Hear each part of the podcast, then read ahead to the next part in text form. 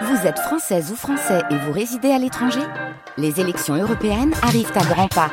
Rendez-vous le dimanche 9 juin pour élire les représentants français au Parlement européen.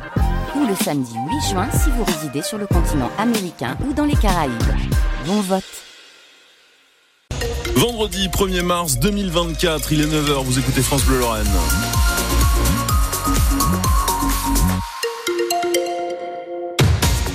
François Pelleret. Bonjour Ilan Malka. Bon, nuage ce matin, oui, mais soleil cet après-midi. Oui, oui, oui, comme hier. Comme hier et même comme avant-hier, euh, avec euh, des températures entre 10 et 11 degrés, comme hier, avant-hier et même euh, les jours d'avant. François, mais pourquoi baisser la vitesse à 50 km heure sur l'autoroute au niveau de la Brème d'Or? Une association sarroise d'usagers des transports pose la question. Elle estime que cette limitation est plus dangereuse que préventive.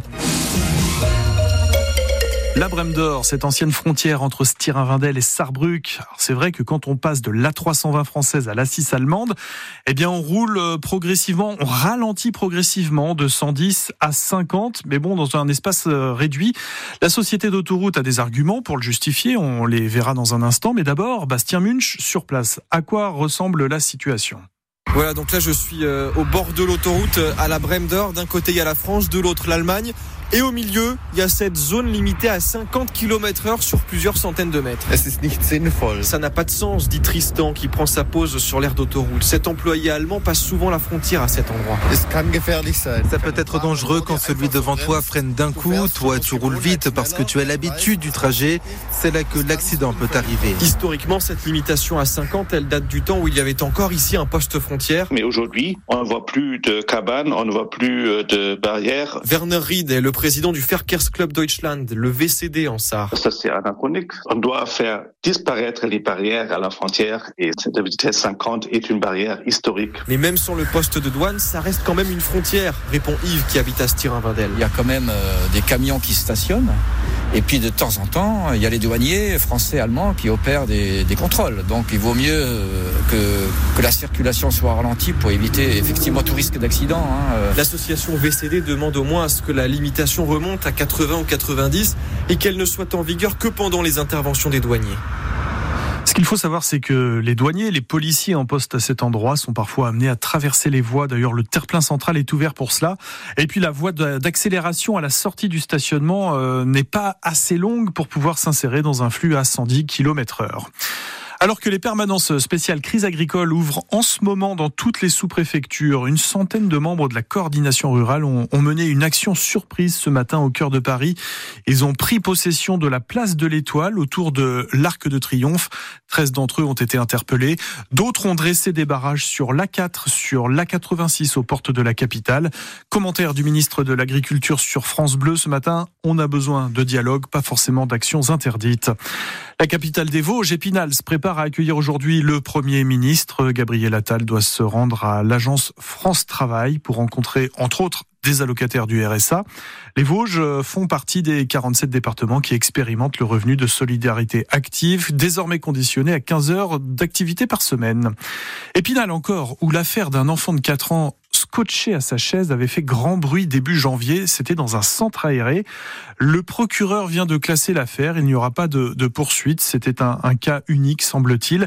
Euh, la personne responsable de cet acte a reçu des sanctions administratives. On adore jouer à se faire peur, que l'on soit petit ou grand. Ouais, surtout petit, hein, quand on voit le succès des chasses aux monstres au musée de la Cour d'Or à Metz durant ses vacances euh, scolaires.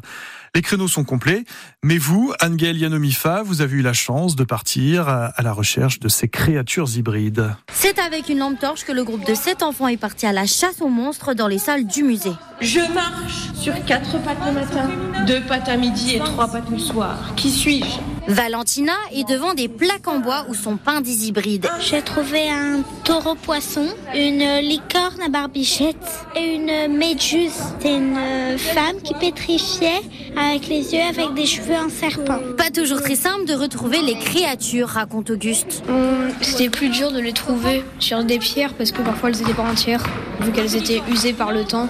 C'était plus difficile à trouver, mais sur les tableaux, euh, c'était plutôt facile. Jules est face à des statues en pierre. Il raconte ce qu'il a retenu sur les monstres. Tous les monstres qu'il y avait à l'époque, tout ce qu'ils imaginaient, comme le poisson-chat par exemple, euh, nous maintenant on sait à quoi ils ressemblent, mais avant euh, on pensait qu'il avait vraiment une tête de chat. Pour l'organisation réalisatrice Marlène, les ateliers permettent d'avoir un autre regard sur les créatures. Ça peut aussi pour certains être la porte ouverte des monstres, des hybrides qu'ils connaissent par les séries, par les films, par la littérature.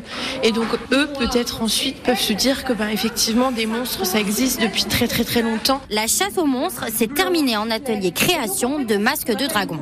Il y aura d'autres animations aux vacances d'avril. En réservant, ça devrait le faire. Encore une performance du Messin Hugo Humbert face à un joueur du top 10 du tennis mondial. C'était hier à Dubaï. Il a sorti le numéro 8, le Polonais Hubert Urkacz. Le Messin pointe à la dixième place du classement ATP. Aujourd'hui, en demi-finale, il est attendu face au numéro 4, le Russe Daniel Medvedev. Il est lorrain et il devient le premier athlète handisport à avoir sa statue de cire au musée Grévin à Paris. Le nageur originaire de Lunéville, Théo Curin, euh, inaugurera sa statue de cire euh, bah, vendredi prochain, le 8 mars.